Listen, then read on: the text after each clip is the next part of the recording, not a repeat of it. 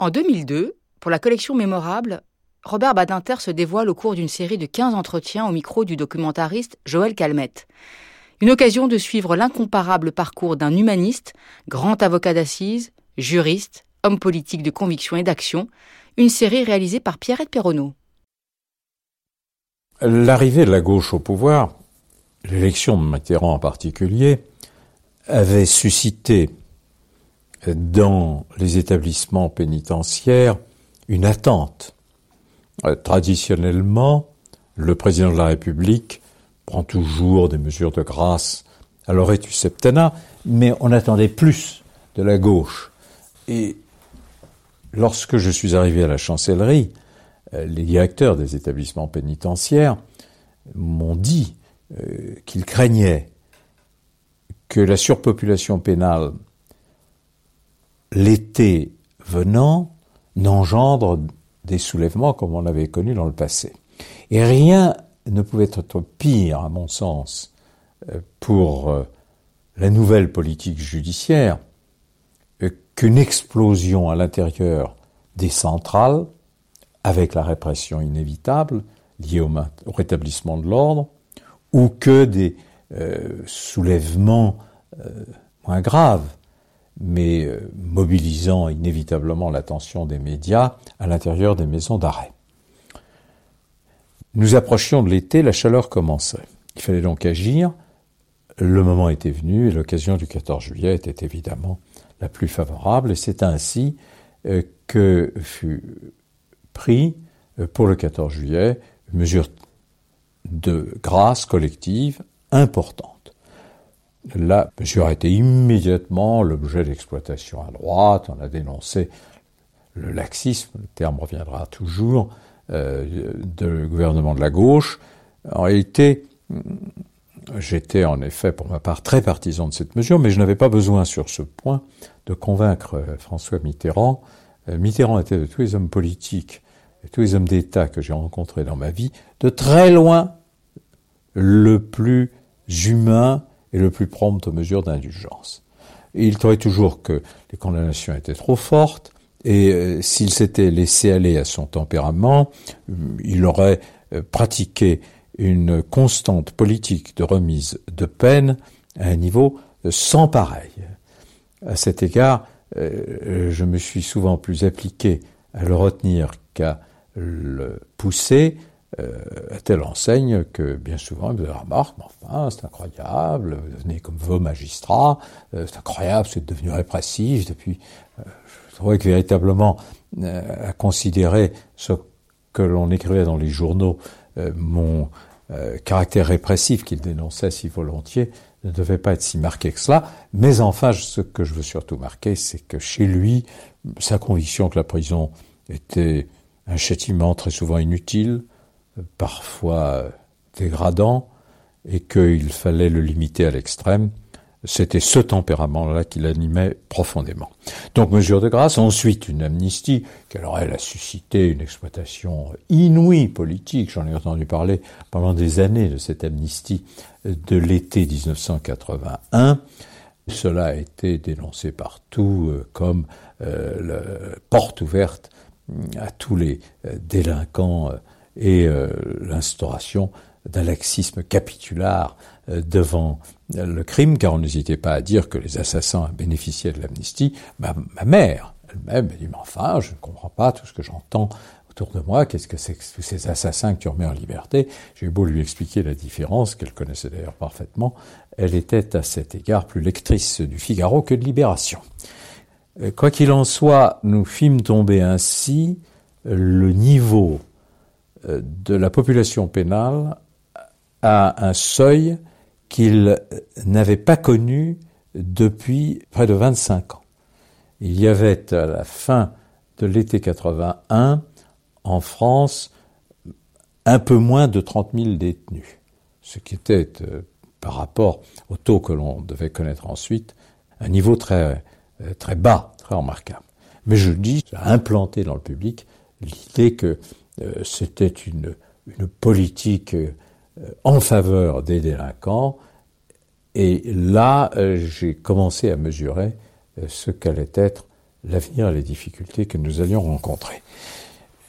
Lorsque je regardais la justice française, comme je le faisais depuis des années, surtout à la faveur de l'enseignement que j'avais, notamment de procédure pénale, je mesurais que nous étions dans une situation qui était tout à fait indigne de la prétention qu'avait la France d'incarner la patrie des droits de l'homme.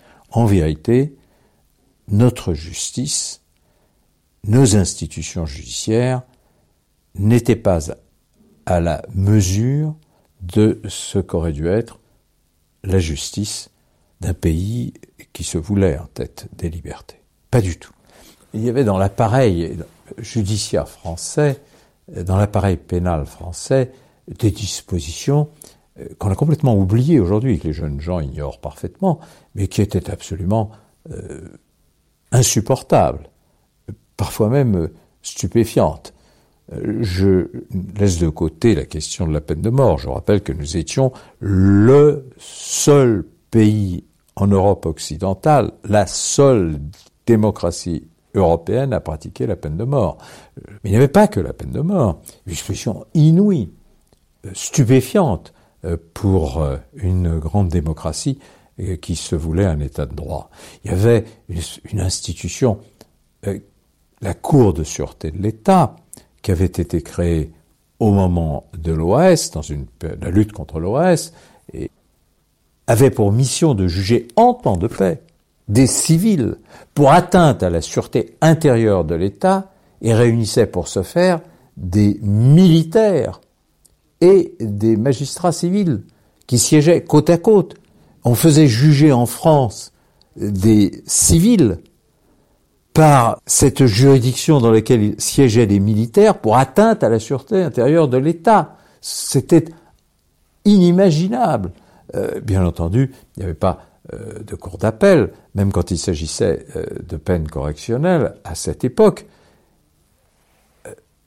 Et même les mineurs pouvaient être jugés par cette juridiction qui alors s'en prenait ici aux indépendantistes basques, là aux indépendantistes guadeloupéens, aux autonomistes corses ou à Action Directe.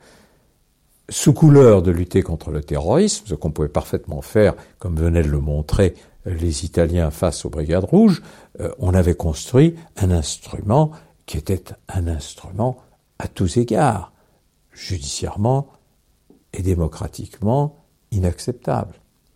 Vous aviez des dispositions dans le droit pénal insensées, je pense à la loi anticasseur qu'avait fait voter euh, le ministre de l'Intérieur, M. Marcelin, bah, après euh, les événements de 1968, dans les années 70, cela consistait à tenir pour pécuniairement responsable des euh, dommages causés par des casseurs dans un défilé ou à l'occasion d'une manifestation, quelquefois à un kilomètre de distance. C'est-à-dire qu'on répondait sur ces biens de ce qu'avaient fait des casseurs ou des provocateurs dont on ignorait jusqu'à l'existence, une espèce de solidarité pénale euh, aussi, euh, avec des infractions possibles dans le cas où on avait sommé la dissolution. Bah, C'était des dispositions euh, absolument aberrantes, déshonorantes, qui se justifiaient en rien. Et je me disais que dans ce domaine-là, faire progresser l'état de droit en France, améliorer la condition, l'étendue et aussi les garanties des droits de l'homme, c'était ce que l'on pouvait faire de plus grand au service de la France. Et j'en étais absolument convaincu. Euh, Mitterrand aussi d'ailleurs. Mitterrand sur ce point partageait euh, tout à fait cette vision. Elle était euh, commune à gauche, mais chez moi, et notamment en ce qui concernait la nécessité de donner accès aux Français aux juridictions européennes, à la Cour européenne et à la Commission des droits de l'homme, eh bien, c'était un article de foi. Je voyais autant d'importance à ce geste, presque autant, pour dire la vérité, presque autant, pas tout à fait autant, que l'abolition elle-même. Donc j'avais euh, ces convictions très fortes en arrivant à la chancellerie. J'étais assuré qu'il fallait aller dans cette direction. Je savais que le président de la République en était tout à fait convaincu. Simplement, ce que je compris très vite, c'est que l'état d'esprit de l'opinion n'était pas dans ce sens-là. Et cela a été utilisé très largement par la droite, et une grande partie de la droite, d'une façon euh, démagogique euh, qui apparaît aujourd'hui presque caricaturale dans les premiers mois du gouvernement de la gauche. Et bien entendu, euh, j'étais à cet égard une cible privilégiée. Pourquoi privilégiée? Pour de multiples raisons. La première, c'est qu'aux yeux du public, j'étais monsieur abolition. Il n'y avait pas encore eu l'abolition, mais j'étais déjà monsieur abolition. C'est-à-dire que je m'identifiais à la cause de la défense des grands criminels. Les grands assassins, je semblais avoir pour eux une dilection particulière. Seconde, c'est que, euh, comme le public ignorait complètement, et je conçois parfaitement que mon activité de pénaliste était plus que limitée, et que j'étais d'abord un civiliste, j'apparaissais comme un homme dont l'activité professionnelle était au service des délinquants. Il n'y a aucune raison que j'ai changé à cet égard d'intérêt ou d'optique en devenant garde des sceaux. Et par conséquent, il était facile d'interpréter toute la politique euh, que j'allais conduire comme une politique dont le dessin était presque pervers, c'est-à-dire œuvrer pour les méchants contre les bons, pour les assassins contre les victimes, pour les délinquants contre les honnêtes gens. Et à partir de là, s'est développée euh, toute une campagne dont j'ai vu presque tout de suite, à l'occasion de la loi d'amnistie, euh, les, les premiers signes, et je dirais les premiers excès. Aujourd'hui, quand je regarde ça avec euh, le temps passé, j'en demeure étonné. Des hommes comme mm, monsieur, je prends le cas de, Monsieur Bonnet, ministre de l'Intérieur, homme généralement courtois dans les rapports politiques, M. Bonnet disait, M. Badinter, euh, je me rappelle encore de l'expression, M. Badinter, c'est l'expression de la moisissure parisienne. Euh, le, général Bijard, considéré euh, généralement comme un fort brave homme, s'exclamait Les Allemands ont eu la bande à Bader, nous, nous avons la bande à Badinter. Vous imaginez Monsieur Foyer, éminent juriste, mon prédécesseur, au club de l'horloge, s'exclamait Il faut nettoyer la chancellerie après le départ de Badinter, comme on nettoyait les écuries d'Augias. Tout ça était euh, médiocre, tout à fait médiocre, mais quand même révélateur. Et dans les, débats parlementaires de l'époque, on trouve beaucoup de traits de ce genre. Mais c'était plus profond que ça. J'ai commencé à m'émouvoir ou à m'inquiéter quand j'ai appris que dans les commissariats, lorsque des plaignants venaient déposer une plainte, eh bien, certains officiers de police judiciaire, c'est pas la peine, le garde des Sceaux donné les ordres qu'on doit libérer tout le monde dès qu'ils sont arrêtés. Et ça, ça n'est pas venu d'un côté, mais de plusieurs. Et pas euh, de services euh, de renseignement qui, d'ailleurs, ne l'auraient pas fait savoir, mais d'amis et qu'il avait entendu de voisins ou de proches. C'est quand même extraordinaire, c'est honteux. Vous savez ce qu'on m'a dit, mais pas honteux euh, parce qu'ils pensaient que on ne disait pas la vérité, honteux parce qu'ils croyaient que c'était en effet les consignes que j'avais données. Dire, le garde des Sceaux a dit qu'il faut libérer tous ceux qu'on arrête dès qu'on les arrête. Là, je me suis dit, tiens, selon la formule que j'utilisais aux assises quand les choses allaient mal, la banquise est en train de prendre. Comme si Mitterrand, avait nommé euh, un pervers comme garde des sceaux, dont l'unique satisfaction était de favoriser le crime, au lieu de le combattre par les procédés appropriés, mais qu'il ne se traduisait pas euh, dans la société contemporaine par le recours à la guillotine, au bagne, au fer. Bah, c'était ça. Se posait alors euh, aussi le problème terrible des prisons. Or, tout ce que l'on constatait, quand l'on constatait depuis l'invention de la prison comme peine, c'est-à-dire depuis la Révolution française, c'est que la prison avait toujours rempli euh, sa fonction de châtiment, euh, parfois même très durement, euh, qu'elle avait toujours été un lieu de sûreté, puisque on a toujours pratiqué en France excessivement la détention provisoire, mais qu'alors, comme facteur d'amendement et de réinsertion, c'était juste le contraire. toujours été dénoncé, hélas, non sans raison, comme étant le foyer de la récidive.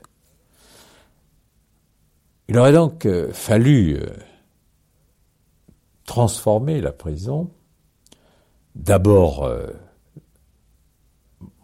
l'action tendait à ce que on limite autant que faire se peut le recours à la prison, et notamment en ce qui concernait les petits délinquants, parce que c'est très souvent une absurdité que l'incarcération pour de courtes peines, qui ne servira à rien en matière de réinsertion, qui se passe dans des maisons d'arrêt surpeuplées, et à l'occasion desquelles l'emprisonné, inévitablement, est mis en relation avec euh, des euh, détenus qui sont souvent des criminels ou des délinquants récidivistes, chevronnés, et qu'il retrouvera à la sortie, dont il recevra des indications pour euh, se recycler à un niveau supérieur de délinquance ou de criminalité.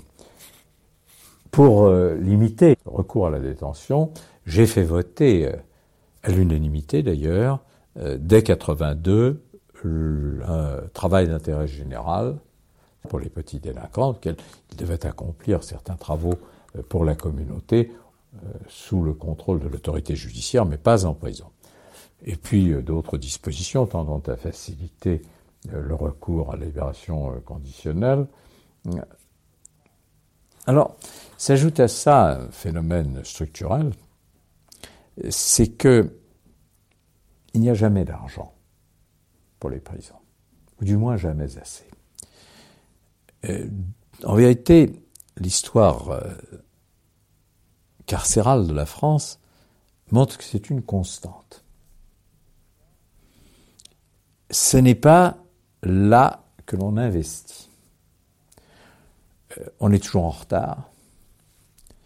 Les euh, personnels pénitentiaires qui exercent une mission très difficile, dans des conditions très difficiles, une vie très dure, et qui sont en plus euh, d'une sensibilité extrême aux critiques parce que le, métier qu'ils exercent, et qui est un métier d'une grande utilité sociale, ils ont le sentiment que il fait d'eux des, réprouvés, que on les regarde un peu comme euh, des personnages féroces, euh, euh, les porte-clés uniquement enclins à exercer comme ça leur, leur pouvoir sur un troupeau sans défense, rien qui corresponde à la réalité, encore une fois, d'une fonction extrêmement difficile.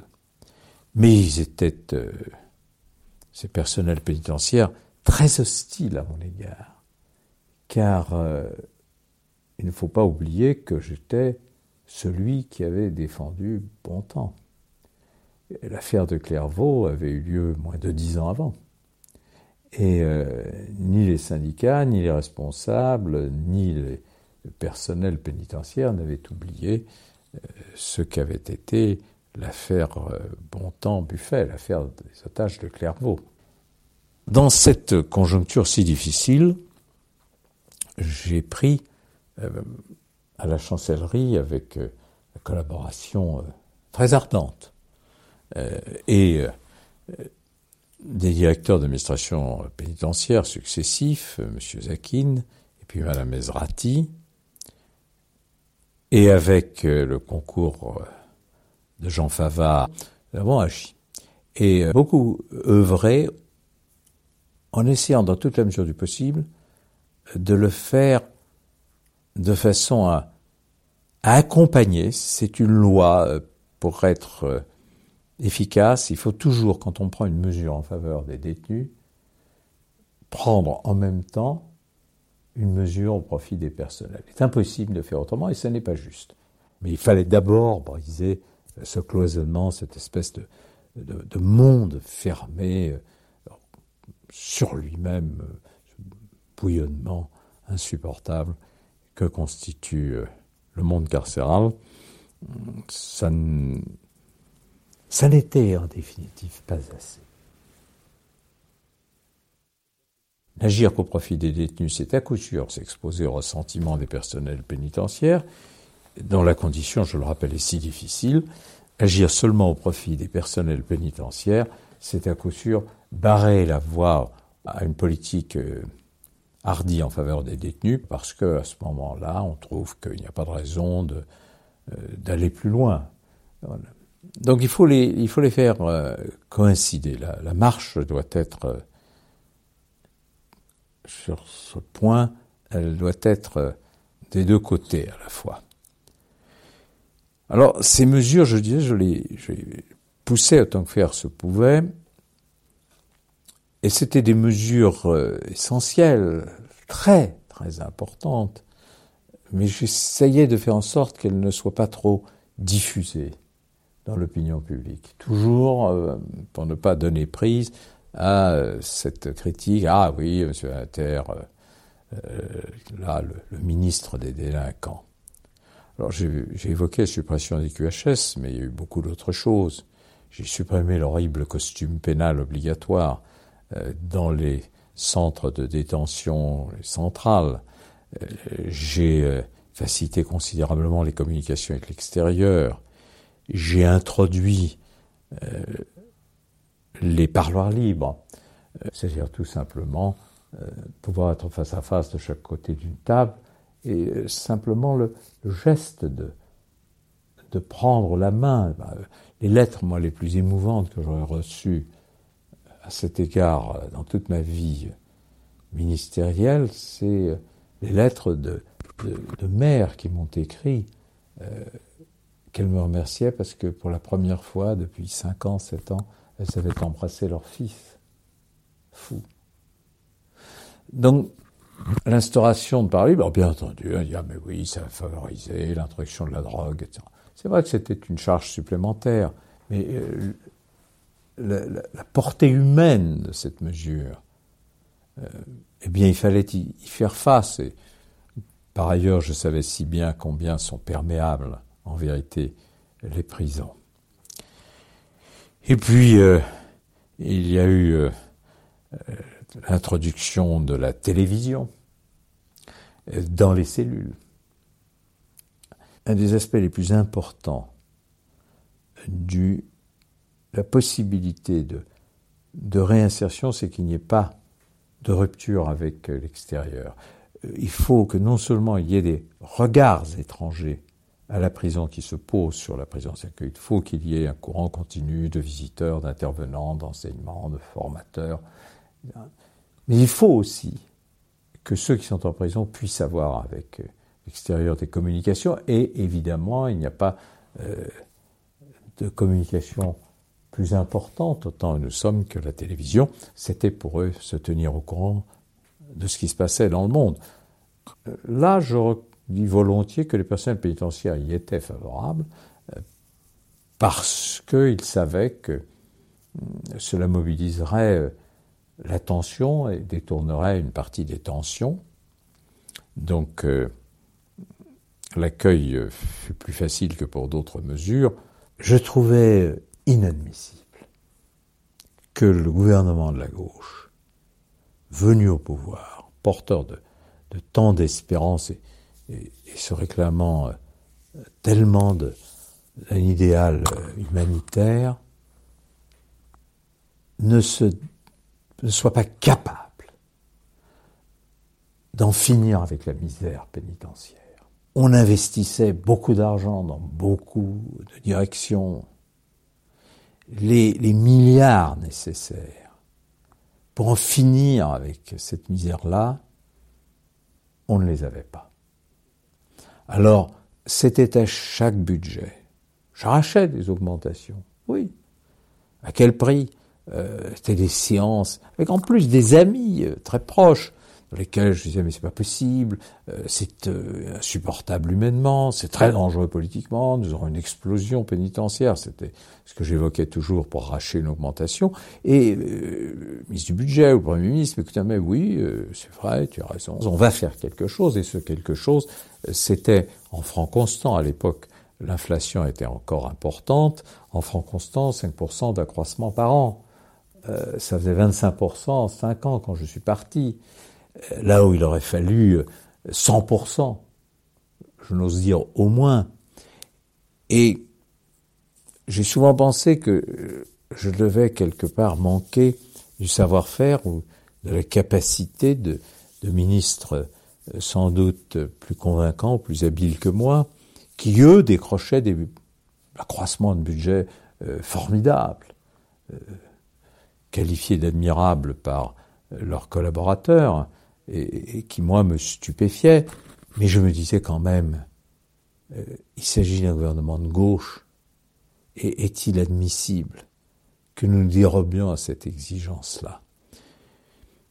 Alors, euh, la réponse, euh, quand je haussais le ton, c'est toi-même, c'était Ah, tu as raison, mais qu'est-ce que tu veux? Il y a d'autres priorités, il y a euh, les jeunes sans travail, euh, la nécessité de logements sociaux, euh, les problèmes du déficit de l'assistance publique, la condition des chômeurs de longue durée, l'amélioration de la situation euh, des vieillards. Et c'est vrai, tout ça était vrai, mais ce n'était pas une raison.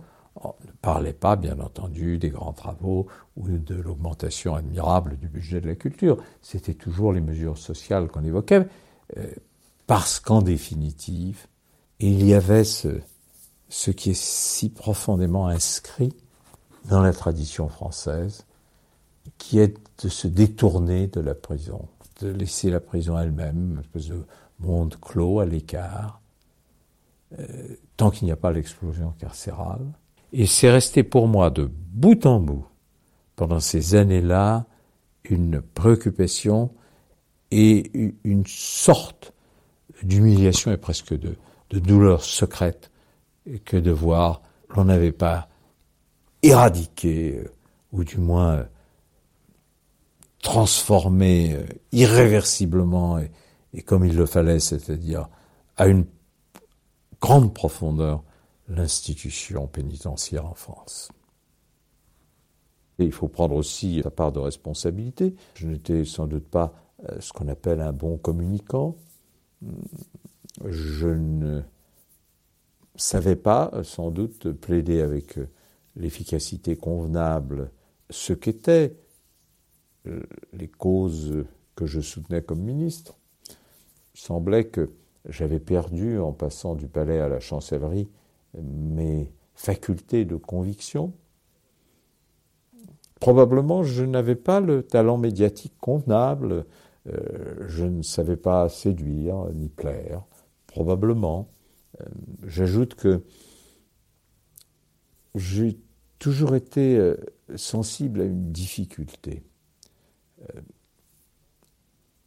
je pense que les problèmes sont souvent complexes et que l'exigence des médias, et que la communication soit à la fois